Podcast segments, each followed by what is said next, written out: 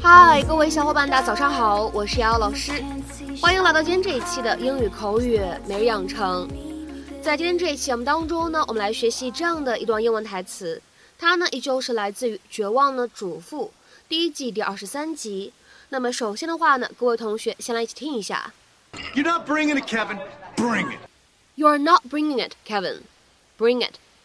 你没有用尽全力，Kevin。放马过来啊。You're not bringing it, Kevin.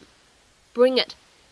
You're not bringing it, Kevin. Bring it. 那么在这样的一段英文台词当中呢，我们需要注意哪些发音技巧呢？首先呢，我们来看一下第一句话当中的发音技巧，not bringing it。那么这样的三个单词呢放在一起，前两者当中呢存在一个失去爆破的处理，而后两者当中呢我们可以做一下连读。所以此时呢这样的三个单词 not bringing it，我们呢可以读成 not bringing it，not bringing it，not bringing it。那么下面呢，我们再来看一下，在第二句话当中存在什么样的发音技巧。Bring 和 it 放在一起的话呢，可以做一个自然的连读。你呢，既可以读成 bring it，你也可以读成 bring it，都是可以的。Can I find my own pizza? Uh, you can, honey, if you can pay for it. Yeah, that is 19, 19, 19, Zip. Bring it. Stay here with Penny for a second, okay? Mom, Yes!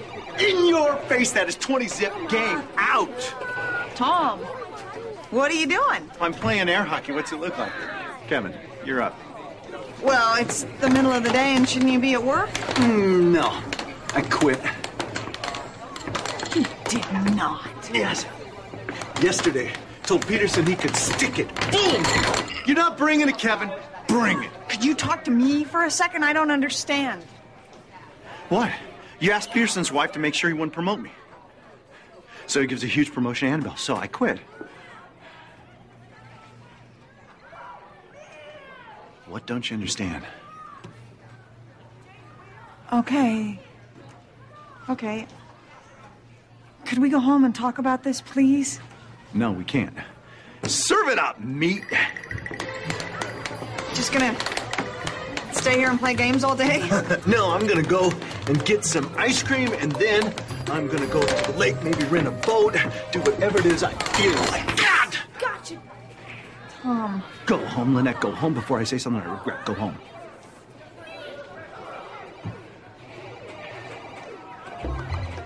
All right, you.